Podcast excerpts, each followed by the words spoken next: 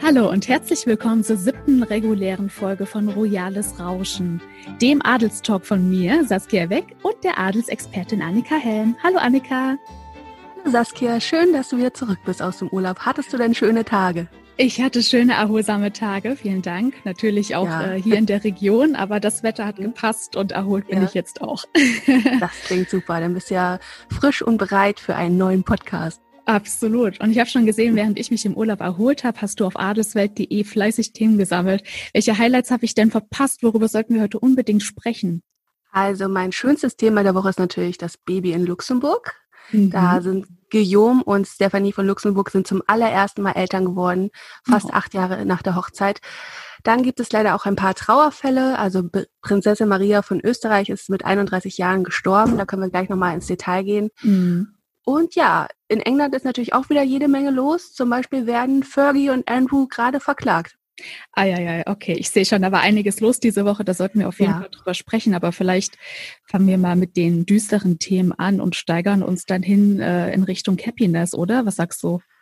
Ja, ich glaube, man am besten erst das Tragische, Schreckliche und dann ja. können wir uns langsam zu den schönen Sachen hocharbeiten. Ja, ja genau, würde ich auch sagen. Du meintest gerade, Prinzessin Maria ist im Alter von 31 Jahren gestorben ist natürlich viel zu jung, um aus dem Leben zu scheiden. Wie ist es denn dazu gekommen? Also Prinzessin Maria von Österreich hatte ein Aneurysma. Mhm. Ich weiß nicht, ob jedem das ein Begriff ist. Aneurysma sind so Gefäßerweiterungen entweder im Gehirn oder in der Bauchaorta. Die verursachen meistens keine Symptome, sind so stille Zeitbomben. Und manche merken das halt gar nicht oder nehmen das sogar mit ins Grab und wussten gar nicht, dass sie eins hatten. Bei manchen platzen sie halt dann und dann ist es oft ähm, ein Kampf um Leben und Tod und meistens geht es eher tödlich aus oder endet in einer schweren körperlichen oder geistigen Behinderung, je nachdem, wo das Aneurysma halt geplatzt ist. Und ja, Maria von Österreich ist leider dran gestorben, sehr jung, wie du gesagt hast, mit 31, hat auch noch einen kleinen Sohn, zwei Jahre, der jetzt mhm. ohne seine Mutter aufwachsen muss. Also es ist wirklich sehr, sehr tragisch. Ja, ja. Sie ist ja leider auch nicht die einzige Tote gewesen. Nochmal kurz für die Zuhörer, die Prinzessin Maria nicht kennen. Ähm, das ist eine Nachfahrin des letzten österreichischen Kaisers gewesen. Ne? Sie war mhm. die Tochter von Erzherzogin Maria Anna von Österreich. Genau. Genau, aber trotzdem, sie ist nicht die einzige äh, gewesen, die zu früh aus dem Leben äh, ging. Ein Verwandter des spanischen Königshauses ist ebenfalls diese Woche gestorben. Magst du dazu noch was sagen?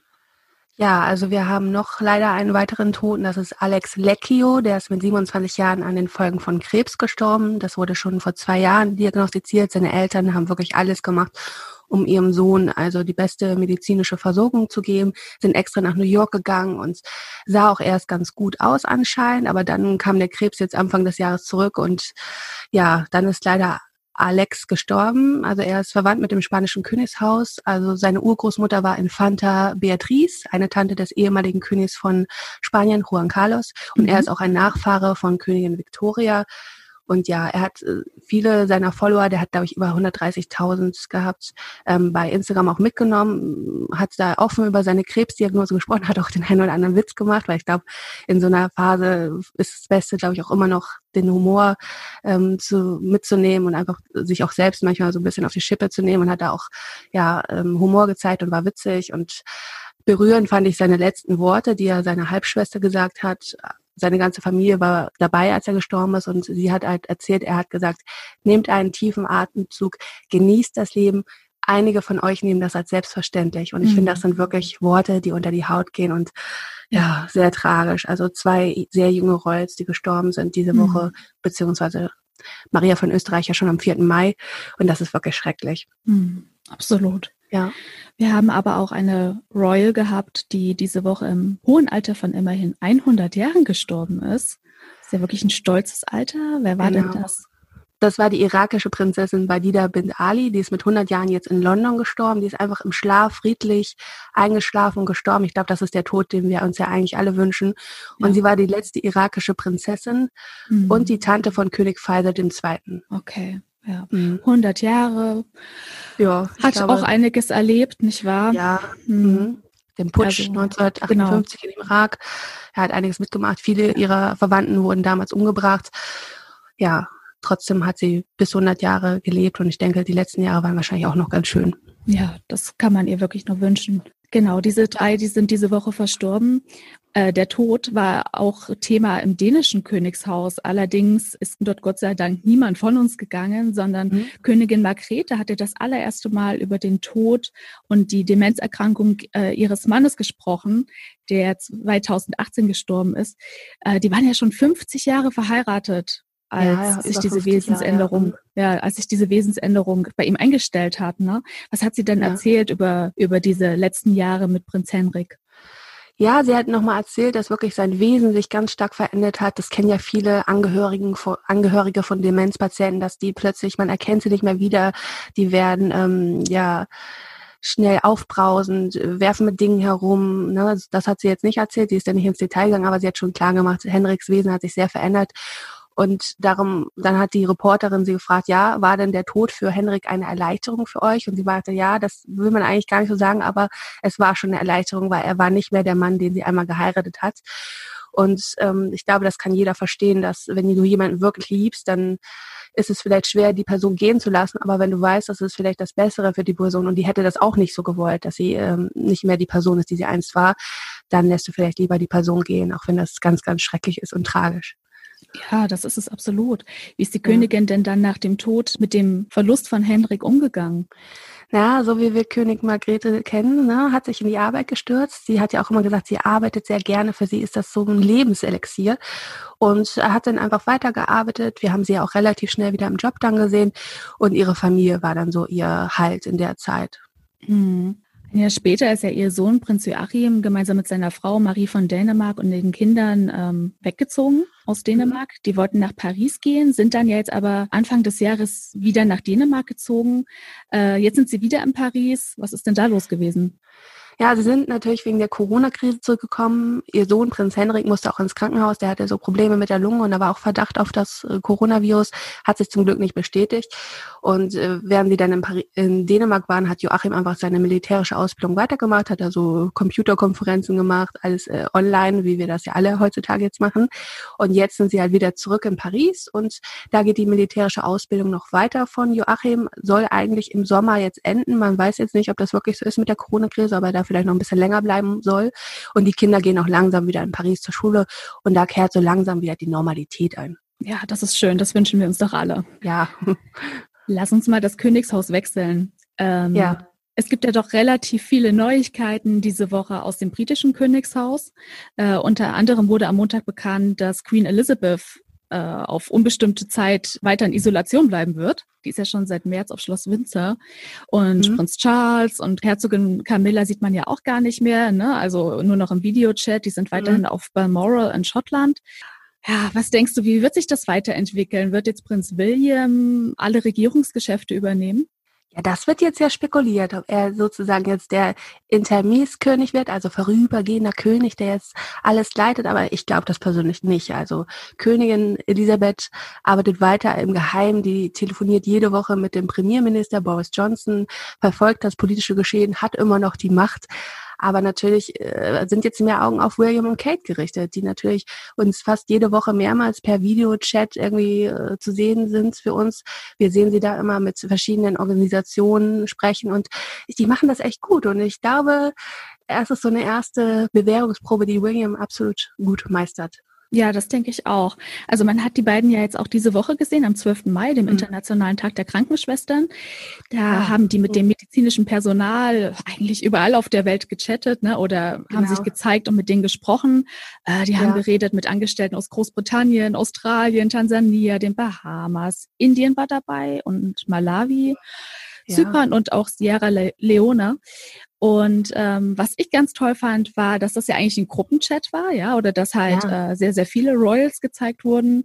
Und ähm, die Queen war zwar nicht zu sehen, aber immerhin zu hören. Ja, ja, wir haben da Herzogin Camilla gesehen, Prinz Charles, Gräfin Sophie. Ähm, Kate William Anne. Was ich ganz interessant war, man hat auch so ein bisschen gesehen, wer schon Übung hat mhm. in dem Videochat. Also Sophie, äh, Sophie hatte so ein bisschen, ich weiß nicht, die Kamera so ganz weit unten, also der Winkel so von oben, so ein bisschen unvorteilhaft. ne? Bei Kate war das alles perfekt eingestellt, ja, aber da hat man so ein bisschen gesehen, wer schon Erfahrung hat. Bei Sophie war das noch nicht so ganz ausgeklügelt. ja, aber die ist trotzdem Profi, ne? Also die scherzte da mit dem medizinischen Personal und wirkte einfach so ja. sympathisch. Selbst Kate ist, hat einen kleinen Lachanfall bekommen, als äh, Sophie ah. da rumgescherzt hat. Ich finde sowieso, Kate ist in den letzten Monaten immer mehr aufgetaut. Ich finde, das war fast zeitgleich, als Megan so ein bisschen verschwunden mhm. ist. War, Kate lebt auf. Also die war ja auch, ist ja eigentlich eine sehr schüchterne Person, ne? Also sehr zurückhaltend, spricht auch immer mit ganz leiser Stimme. Aber irgendwie hat die jetzt dieses Lächeln wieder gefunden und ist glücklich und strahlt das auch aus. Und ich bin gespannt, äh, wie sie sich eines Tages als ähm, Frau des Königs machen wird. Ja, ich auch. Aber da sagst du was. Mir ist es auch aufgefallen, dass sie so ein bisschen mehr aus sich herauskommt und mhm.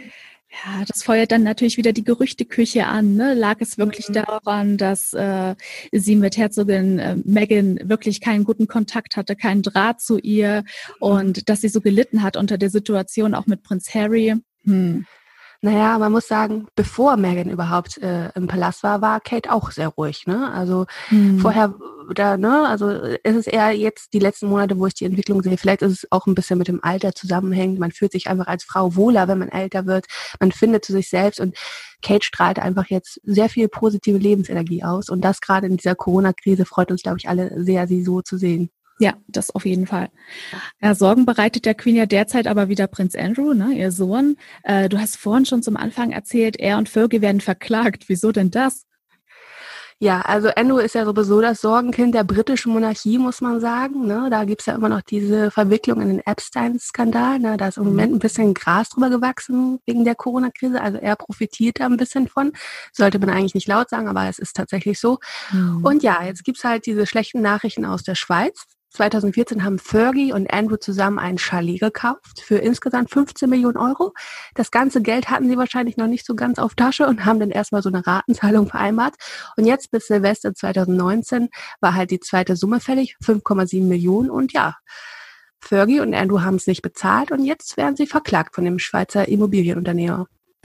Was ich jetzt an der Sache aber nicht verstehe, die sind doch schon seit über 20 Jahren geschieden. Was, wann war das? 1996? Oh, frag mich nicht nach Zahlen, aber ja, ja auf jeden Fall lange. Warum, warum kaufen die denn dann zusammen so ein Chalet? Naja, die haben sich ja nie wirklich so getrennt. Also die sind zwar nicht zusammen, aber die haben noch super viel Kontakt, machen immer Urlaub mit den Töchtern, haben ja auch lange unter einem Dach noch gelebt. Und ja, Fergie hat ja auch mal gesagt, sie sind das am glücklichsten geschiedene Paar der Welt. Und da, sie schwärmt ja auch in einer Tour von ihm, dass er so gut aussehen ist, dass er so toll ist. Und er hat natürlich mit dem Epstein-Skandal ihrer Meinung nach nichts zu tun. Und für mich klingt das immer so, als hätte Fergie da schon noch Interesse, so auf einen zweiten Versuch. Aber Andrew scheint da so ein bisschen abgeneigt zu sein. Vielleicht mag er eher. jüngere Damen. Hm. Ja, Wird das böse gesagt, ja. kann natürlich sein. Ja. Dann wäre es Ihnen ja auf jeden Fall zu wünschen, dass Sie noch einen zweiten gemeinsamen Frühling erleben. Aber auch nochmal zurück zu dem Chalet und äh, ja, dieser verstrichenen Frist. Was denkst du denn, mhm. woran das liegt, dass Sie das Geld jetzt nicht bezahlt haben? Naja, in äh, England wundert man mich sich ja sowieso, warum der überhaupt so ein teures Chalet hat. Welche Einkünfte hat eigentlich Prince Andrew? Da, da hat man sich sehr gewundert und er hat jetzt auch keine Apanage mehr. Die wurde jetzt ja im Zuge des Epstein-Skandals und diesem sehr schlechten Interview ähm, gestrichen. Da fehlt ihm ein bisschen die Kohle und ja, vielleicht liegt das so ein bisschen daran. Und über wie viel Geld sprechen wir da? Also soweit ich weiß, sonst so 290.000 Euro im Jahr sein. Aber ich meine, das würde jetzt ja auch die 5,7 Millionen nicht zusammenbringen. Aber ja, anscheinend schon sehr Geldnöte. Aber ich kann mir gut vorstellen, wenn die Queen diese Schlagzeilen hört, dass sie dann da irgendwie einspringt und ihrem Sohn nochmal so ein bisschen Taschengeld gibt, damit das Chalet abbezahlt ist. Denn besser das als noch ein neuer Skandal, ne? Hm, und das in dem Alter. Naja, apropos Skandale. Was machen denn Prinz Harry und Herzogin Meghan? Ja, da war es eigentlich vergleichsweise ruhig, finde ich. Da gab es jetzt diese Woche gar nicht so viele negative Schlagzeilen. Aber sie haben jetzt eine neue Nanny, so heißt es. Ach so, und zwar? Ja, das ist die Ex-Nanny der Beckhams. Die hat auch mal für Sänger Seal, also dem Ex von Heidi Klum, gearbeitet. Und sie ist schon eine 70-jährige Dame. Sie heißt Rebecca Mosthoff, wenn ich das richtig ausspreche. Mhm. Ja, und betreut den kleinen Archie und äh, wirkt sehr, soll sehr nett sein, sehr diskret, was natürlich auch sehr wichtig ist in diesen Kreisen. Und ja, Fotos gab es auch schon von ihr. Mhm. Mal gucken, ob wir nochmal sie zusammen mit Archie sehen bei öffentlichen Auftritten. Ja, das hoffe ich sehr. Mhm. Aber ich glaube nicht, dass die Woche skandalfrei gelaufen ist. Ich habe gehört. Habe ich was ähm, verpasst? ich habe gehört, dass das Enthüllungsbuch Finding Freedom äh, nicht erst im August erscheinen soll, wenn es nach Megan geht, sondern die will, dass das schon viel früher rauskommt, damit sie halt ihren angeknacksten Beruf retten kann. Und es soll auch gar nicht bei dem Buch bleiben. Es gibt doch schon diese zwei Filme über Harry und Meghan. Einmal Harry and Meghan A Royal Romance und einmal Harry und Meghan Becoming Royal. Und jetzt soll es noch einen dritten Film geben, der so ein bisschen diesen Maxit-Skandal behandelt. Und der Film soll heißen Harry und Meghan Flucht aus dem Palast. Hui, hui, hui. Also ob das Buch wirklich vorher erscheint, das habe ich ehrlich gesagt noch nicht gehört. Ich habe aber gehört, dass es tatsächlich in mehreren Sprachen erscheinen soll. Also auch die deutschen Fans werden das dann genau nachlesen können. Und ja, es gab ja schon während der Hochzeit so ein paar Filme, die waren allerdings sehr schlecht, muss ich ja, sagen. Ich hatte mich sehr, sehr darauf gefreut, die waren richtig schlecht. Ja. Ähm, ja, wahrscheinlich, das wird uns natürlich die nächsten Jahre begleiten. Und ja, mal gucken. Ich werde natürlich die Filme sehen müssen, ist ja meine Pflicht. aber ob sie denn so gut sind oder nicht, werden ja. wir sehen. Genau, wir bleiben mal dran. Ja, ja wir bleiben dran. Und der letzte, äh, naja, nicht Royal, aber Verwandte der Royals, James Middleton, hat sich ja diese Woche auch zu Wort gemeldet und ist absolut gar nicht mehr wiederzuerkennen, oder? Ach ja, das war lustig. Also er hat so ein kleines Video bei Instagram geteilt. Er trägt ja jetzt seit sieben Jahren Bart und seine Verlobte Alizé, die er eigentlich diesen Monat heiraten wollte, ähm, hat ihn noch nie ohne Bart gesehen. Und dann hat er in so einem Video geteilt, wie er sich den Bart abrasiert. Fand ich jetzt gar nicht das Spannendste an dem Video, sondern er geht dann ähm, bei seinen Eltern, ähm, Carol und Michael Middleton, so auf die Terrasse und man sieht mal, wie die Eltern von Kate wohnen. Und das fand ich schon recht ähm, ungewöhnlich.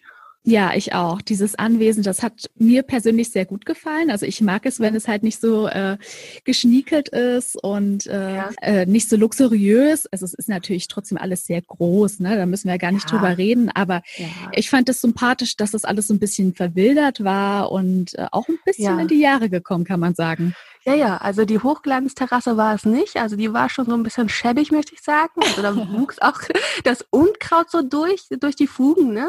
Mhm. Und dann stand da auch so eine Schubkarre mit geströft und auf dem Tisch war eine Flasche Wein. Also es war eigentlich wie bei ähm, den normalen Leuten und nicht unbedingt bei äh, Millionären. Die sind natürlich wirklich Millionäre, die haben durch ihr Party-Equipment-Unternehmen, ähm, die verkaufen ja so Party-Zubehör für mhm. Kindergeburtstag und so weiter, wirklich Millionen gemacht und haben natürlich auch eine sehr ähm, wohlhabende, bekannte Tochter. Und trotzdem sieht es bei denen einfach ganz normal aus. Und die legen anscheinend nicht so viel Wert auf, ja, darauf, ihren großen Wohlstand nach außen zu mhm. tragen. Sehr sympathisch.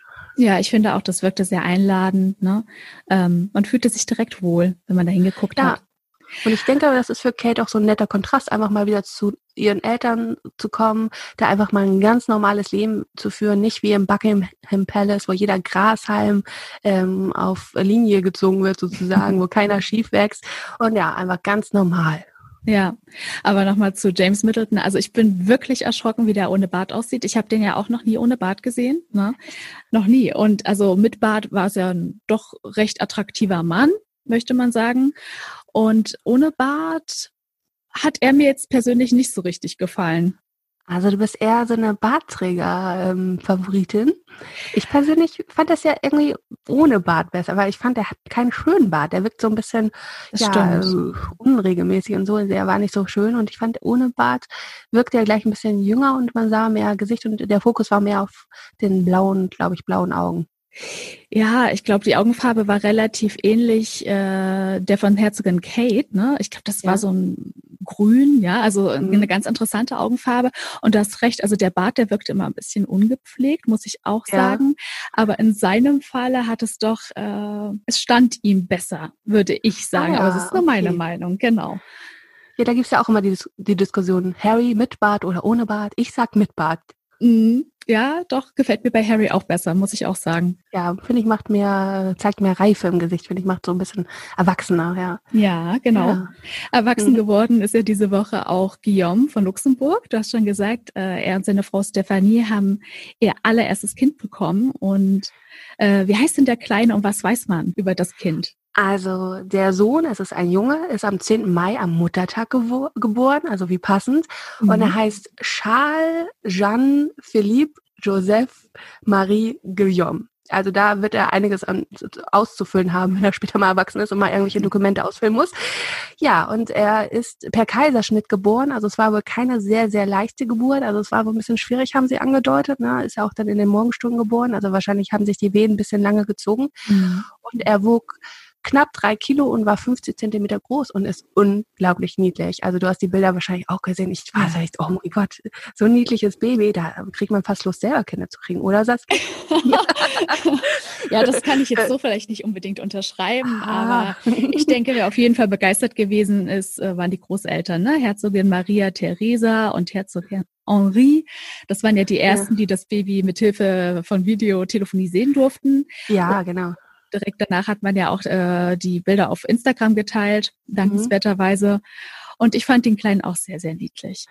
Ja, und es ist, glaube ich, auch so ein bisschen in einer Form einer Erleichterung für Luxemburg, weil es hat ja ein bisschen gedauert, bis sich jetzt der Kindersing eingestellt hat bei Stephanie und Guillaume. Ne? Mhm. Also sie haben ja schon im Oktober 2012 geheiratet und es gab sehr viele Spekulationen in alle Richtungen. Ne? Mhm. Sei es jetzt, dass ähm, Guillaume vielleicht eher Männern zugetan ist oder dass Stephanie keine Kinder bekommen kann oder dass die eigentlich, dass es eine Zweckehe ist. Da gab es so viele Gerüchte und jetzt ist endlich dieses Baby da und straft alle, die irgendwelche Behauptungen gehabt haben.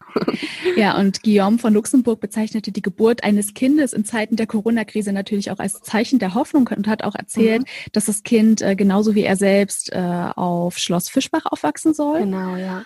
Und äh, da hat er auch mal gesagt, ne, das ist ein magischer Ort für ein Kind. Also da wird es dem Kleinen auf jeden Fall gut gehen. Ja, und weißt du, woran ich immer denke, wenn ich Guillaume höre? Nee, woran denn? An meinen Ex-Freund. Der war nämlich mit Guillaume in einer Klasse. Nein. Ja, und der hat mir damals schon immer so erzählt von Guillaume, ne? Das sind jetzt keine Sachen, die an die Öffentlichkeit gehören, aber ich denke immer dann an meinen Ex-Freund, aber es ist Guillaume ein bisschen bei mir verbrannt. Ach was. Das heißt, genau. äh, er hatte da irgendwie Kontakt zu den Royals aus Luxemburg. Naja, also man muss sich jetzt, Luxemburg ist wirklich sehr, sehr klein. Also mhm. die haben ja, glaube ich, 600.000 Einwohner, da hat Hamburg ja schon über eine Million. Und da trifft man sich einfach auch mal im Alltag. Da ist es normal, dass bestimmte Leute auch auf die gleiche Schule gehen und so weiter. Und ja, die waren in einer Klasse und der hat immer so ein bisschen Andeutungen gemacht und so erzählt und fand ich ganz süß. Also er ist wohl wirklich ein ganz netter Mann. Ja, aber Annika, jetzt bin ich natürlich angefixt. Der hat doch bestimmt ein bisschen aus dem Nähkästchen geplaudert. Ja, ein bisschen, aber es sind wirklich keine Sachen, die in die Öffentlichkeit gehören. Ich kann nur sagen, der ist wohl sehr nett und sehr zuvorkommend und freundlich und ja, andere Sachen liest man wahrscheinlich dann irgendwann mal in der Presse. Mhm, genau. aber nicht von uns. Nee, nicht von uns, um Gottes Willen. Ja. Ähm, Sachen in der Presse, die nicht so schön sind, habe ich äh, von Kronprinzessin Victoria von Schweden diese Woche aufgeschnappt.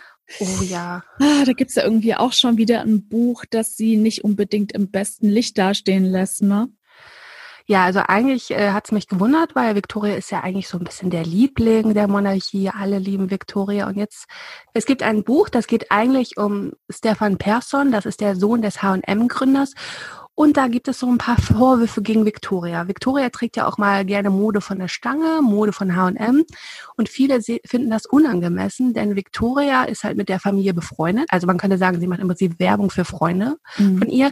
Und außerdem hat halt die Persson-Familie halt auch schon Geld an die Stiftungen der Königsfamilie gespendet. Und da sieht man so ein bisschen die Verbindung, äh, finden einige nicht angebracht. Und ja, man, manche werfen Victoria auch vor, dass sie halt dann diese äh, Firma bevorzugt, diese schwedische Firma und sehen das halt irgendwie nicht äh, mit äh, guten Augen. Aber ist doch Kronprinzessin Victoria wirklich nicht die einzige, die H&M-Mode im Kleiderschrank hat, oder? Äh, nein, und es gibt ja auch noch genug andere Royals, die Mode von befreundeten Designern tragen. Also ich denke da zum Beispiel an Prinzessin Caroline, die ja sehr viel Chanel getragen hat immer oder auch noch trägt und auch sehr eng mit Karl Lagerfeld befreundet war. Und das ist eigentlich gang und gäbe. Und ja, ich glaube, man, im Moment sucht man so ein bisschen bei Victoria die Fehler. Na, da gab es auch vor kurzem schon die Beschwerden, dass sie sich halt diese Rasse einen Kaffapu geholt hat äh, und nicht irgendwie so einen anderen Hund. Äh, ne? Und da waren die Schweden auch irgendwie ein bisschen empört, dass es kein bestimmter Zwingerhund war. Und ja, Man, man hat es ein bisschen auf Kronprinzessin Victoria abgesehen, habe ich äh, im Gefühl. Man sucht so ein bisschen die Nadel im Heuhaufen. Mm. Ich muss sagen, die Diskussion um diesen neuen Hund und, und die Hunderassen, die habe ich ja überhaupt ja. nicht verstanden. Ich muss dazu sagen, dass ich auch gar keinen Hund habe und mich in diesem ja. Fach nicht besonders gut auskenne. Aber warum ja. es jetzt äh, ein Skandal gewesen sein soll, dass sie sich dieses niedliche Welpenbaby da holt, das äh, kann ich nicht ganz nachvollziehen. Ja, weil das halt irgendwie für viele Schweden so ein Modehund ist, der halt so gezüchtet wurde und die wollten halt lieber irgendwie was Traditionelleres, einen schwedischen Hund. Aber Victoria und Daniel hatten jetzt ja nicht unbedingt die Wahl, denn Daniel hat ja eine Tierhaallergie und diese Hunde zeichnet halt aus, dass sie halt nicht besonders viel haaren und deswegen halt auch nicht so für Symptome bei Allergikern sorgen. Und daher, ja, sollte man mal die Kirche im Dorf oder das Schloss in Schweden lassen und äh, ähm, da nicht diese ganze Kritik äußern, ne? Genau, das sehe ich auch so. Aber wir waren ja gerade beim Thema Mode. Eine, die da auf jeden Fall gut mitreden kann, ist ja Königin Letizia von Spanien. Die hat man diese Woche auch gesehen. Ähm, die ist Ehrenpräsidentin des Roten Kreuzes und hat am Montag freiwillig dort mitgeholfen. Was genau hatten die da gemacht?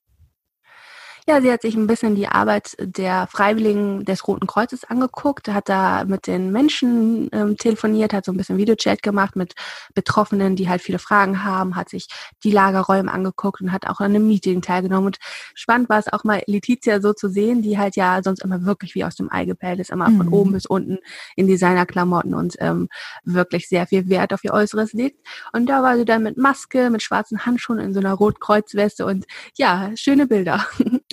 Ja, ist dir auch aufgefallen, dass sie länger nicht beim Friseur gewesen ist? Sie hat ja schon unwahrscheinlich viele graue Haare im Ansatz.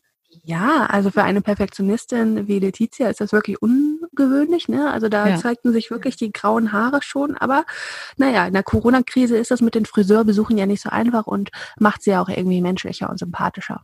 Ja, und selber Haare färben geht für die Königin scheinbar da auch nicht. Sie wurde ja trotzdem von der amerikanischen Zeitschrift InStyle zur modischsten Königin der Welt gewählt. Genau, also die haben auch gesagt, sie sorgt halt immer wieder für Überraschungen. Sie trägt auch mal eine Lederhose, sie macht nicht immer dieses Prinzessin-Kostüm oder diese normale Kleider, sondern ist da wirklich vielfältig und in ihrem Kleiderschrank findet sich alles. Und darum finden sie, ist sie die modischste Königin und auch weiter vor Kate oder Megan, also weit vor Megan oder Kate, ne, finden, sie hat mehr Überraschungen, liefert sie. Und das stimmt. Also Letizia hat manchmal echt krasse Schuhe an. Ich kann mich da an ein paar Schuhe erinnern, da waren so Nieten dran, dann hat sie mal eine Lederhose. Dann trägt sie auch mal so ein bisschen Lacksachen. Also sie ist wirklich da sehr mutig, was Mode betrifft. Ja, sehr mutig und modern, auf jeden Fall. Mhm. Aber Annika, wir müssen jetzt auch noch mal kurz über Corona reden. Ne? Ähm, ja. Das nächste Königshaus ist ja mit einem Corona-Fall gestraft worden. Ähm, mhm. Und zwar hat Prinz Laurent, das ist der jüngere Bruder des belgischen Königs, äh, mitgeteilt, dass das Coronavirus nun auch in der eigenen Familie angekommen ist. Aber er wollte nicht so richtig mit der Sprache rausrücken, welches Familienmitglied sich angesteckt hat, oder? Ja, erst hat er nur so angedeutet, dass es jemanden gibt in seiner Familie, wollte es aber nicht sagen. Und dann am Tag später hat er noch ein neues Interview gegeben, hat gesagt, ja, es ist meine Frau Claire, die ist 46 Jahre alt und die hat sich mit dem Coronavirus, ich glaube, es war schon im März angesteckt. Und das war halt gerade eine verheerende Situation, weil sie schon vorgeschädigt war. Ach so, sie gehört also auch zur Risikogruppe? Genau, er hat nicht genau gesagt, was sie hatte, aber er hat gesagt, vor sechs Monaten hatte sie eine schwere Krankheit und er muss jetzt ganz ähm, besonders auf seine Frau aufpassen. Man weiß nicht genau, was sie hatte, aber es klang schon ernst. Oh je, dabei gehört er doch selbst auch zur Risikogruppe. Ne? 2014 wäre er doch fast an der Lungenentzündung gestorben. Genau, also er lag längere Zeit im Koma. Es sah wirklich nicht ganz so gut aus, aber er hat sich nochmal zurück ins Leben gekämpft. Und ja, seitdem spricht er mit Engeln, hat er gesagt. Also es war mhm. für ihn eine sehr reifende, nachhaltige Erfahrung. Umso schöner, dass er sich nicht angesteckt hat bei seiner Frau. Camilla hat sich damals ja auch nicht angesteckt bei Prinz Charles. Also nur weil man mit jemandem verheiratet ist, heißt es nicht unbedingt, dass man sich sofort ansteckt. Aber ja, wir hoffen natürlich für Claire jetzt das Beste, dass sie sich gut erholt und auch diese andere schwere Krankheit, man weiß noch gar nicht, ob sie besiegt wurde, ähm, ja, dass das alles ein gutes Ende hat. Hm. Ja, alles Gute an dieser Stelle. Ja, Annika, vielen Dank für den Überblick über die zurückliegende royale Woche. Sehr gerne. War so ein bisschen traurig zwischendurch, ne? Also ja, aber es ist halt das normale Leben. Wir erzählen, was passiert ist und das ist halt nicht immer eitel Sonnenschein. Das stimmt. Diese Woche war wirklich ein bisschen ernster als sonst, aber ich hoffe, dass sich ja. das dann bis nächste Woche wieder geändert hat. Genau, liebe Zuhörerinnen und Zuhörer. Das war's auch schon wieder mit dieser Ausgabe von Royales Rauschen. Wenn Sie mögen, hören Sie uns nächsten Freitag wieder und schreiben Sie uns gerne bis dahin eine Mail an podcast.news.de und bleiben Sie vor allem gesund. Tschüss. Tschüss.